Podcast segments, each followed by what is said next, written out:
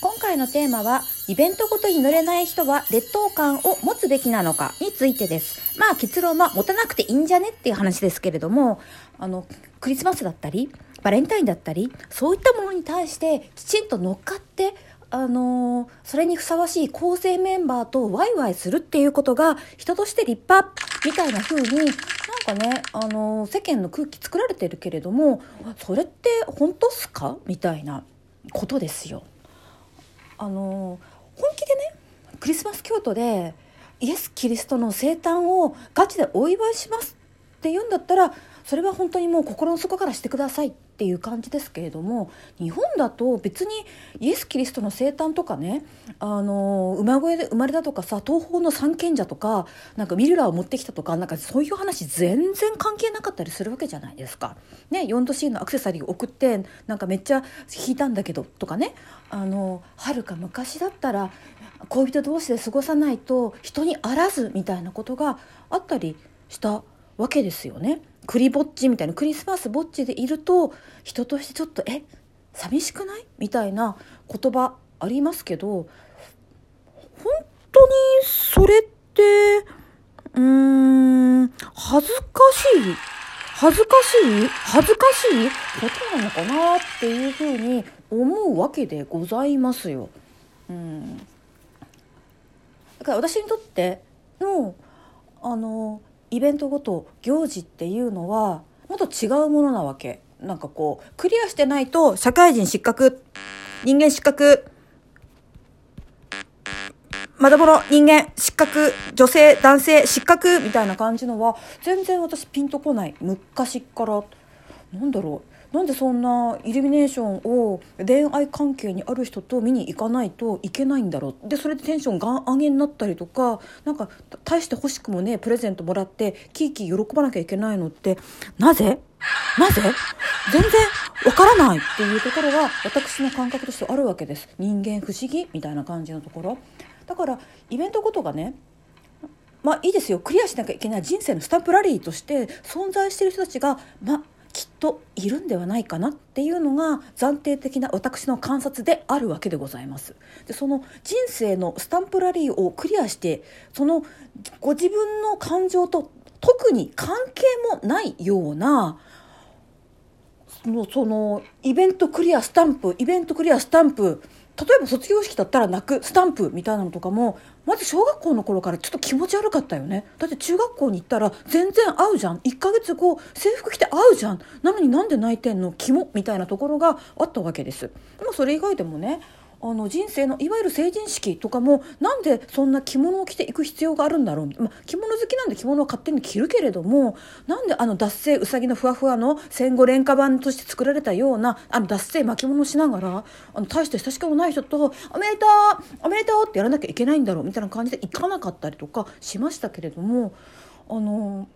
まあいいですよ。そんな学校行事とかなんか社会行事的なものもまあいいですけどもやってもいいですけどもあの人生のスタンプラリーをクリアしていく人たちは本当に本当に楽しくてやってるのかなって純粋に疑問。本当に疑問。何なんだろう。私にはちょっとそれはわからない。わからないことです。まあそれは置いといてまた単純に私謎に見えるわけです。ああ人生のスタンプラリー頑張ってますね。お疲れ様です。っていうふうな感じなので。ただ私にとってクリスマスとか大晦日とか新年とか節分っていうものに意味があるとしたらばそれは季節とか星の動きとかなんかそういう風な自然とかとリンクしてるって意味だったらめっちゃ大事にします。本当に。あの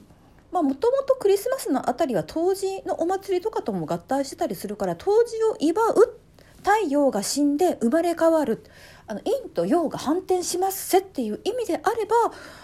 それはぜひ祝った方が体のなんだろうな季節に対応してで細胞の新陳代謝みたいなものも変わるっていう風な感覚が私にはあるのでそれはやったら多分とてもいいと思う。なんかめっちゃ元気になりますよみたいな。元気になるとか気分が切り替わるっていうかあの外界の動きと私のこの肉体や細胞をリンクしてあの変容する魔法を起こすっっていうことに太陽の長さ短さあの月が満ちてるか満ちていないかあの潮の満ち引きとかね季節の中でのあの花が咲いたあのどうのこうのっていうことを体とリンクさせていくとこれは魔法とか意識を変える意識の変容を起こすっていうことではシャーマニックの視点から見るととってもパワフルなことだったりします。それなぜかっていうとあの変容とか魔法の質ってもともと何って言ったらこれは意識を変えること意図したものが現実化するっていう風な仕組み。それじゃどういうことかっていうとダイエットしようと思ったら痩せる。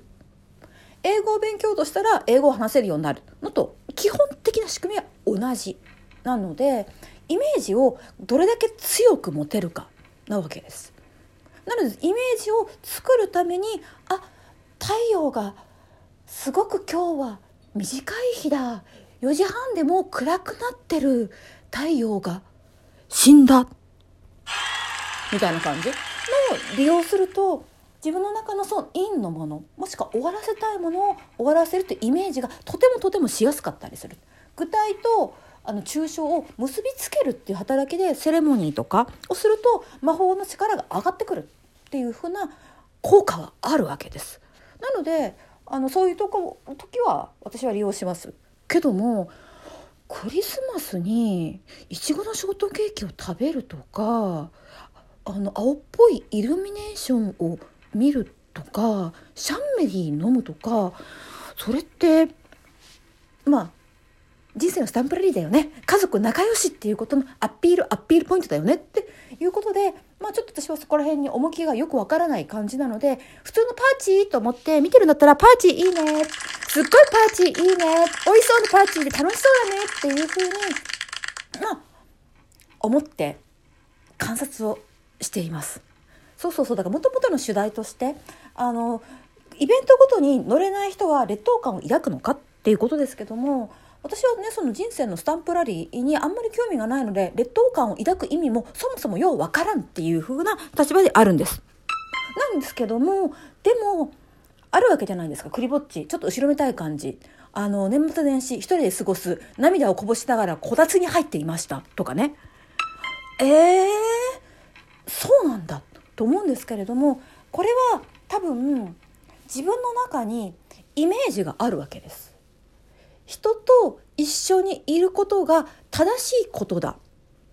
もしくはその人と一緒にそのイベントごとをクリアすることで私は人に愛され大事な存在っていう風な点数がついておるっていうようなそういう社会的なイメージに無意識に従ってしまっているからクリぼっちいや恥ずかしいです。年始年末一人初詣にも行きませんでした。申し訳ないです。ずっと寝正月でした。太ってごめんなさい。みたいな感じになってる時それは当たり前の感情ではないわけです。どこかで作られた人工的な何かすごく人工的な感情だったりするわけでございますよ。何が人工なの？っていうとそれはあの教育だったり社会だったりみたいな人たちがあの作り出したあの我々をな存在にするためにもう使いやすく奴隷として飼いならすために作られたもうな感じの考え方が押し押し付けてるものですよ。だって人生のスタンプラリーをちゃんと「はいポンはいはいポンはいポンはいピンポンはいピンポン」っていう風に押せる人の方がまあ操作しやすいコントロールめちゃめちゃしやすいわけですよ。この年齢でこの季節にはこれをやってほしいっていうふうに社会の仕組みを作ってる人たちは押し付けてそれにいかに忠実に盲目的に従う豚のように動いてくれるのかっていうことでまあ今まではあの人の評価を測ってきた部分があるんじゃないかなって思います。だって社会設計として模範的な人生のプランを歩んでもらわないと社会設計が狂うからあの社会プランに沿ってくれる人生スタンプラリーに沿ってくれる人は高評価なのは当たり前。だけどそれが生物として本当に高評価なのかっていうとそれは私は違うんじゃないのっていう。これは国とか社会システムを使う人にとって大正解な生き方であって生命としてはだと思うな。ちょっと違うんじゃないかなっていう感じがします。本当に人工的めちゃめちゃ人工的。本当にあなたが望んでいるんですか？その人生のイベントをクリアしていくことは。イベントであの誰も一緒に過ごす人がクリスマスにいないからまあ今年はねいないと思うけど無理やり恋人を作るとかね。なんか無理くりなんかそのグループさ入ってなんかクリスマスパーティーさ行くみたいなことは本当にそれあなた望んでるの？で自分に望んでないことを押し付けているとまあ生きる力が弱くなります。し自己肯定する力も弱くなっていくわけです。でもねそんなのね全然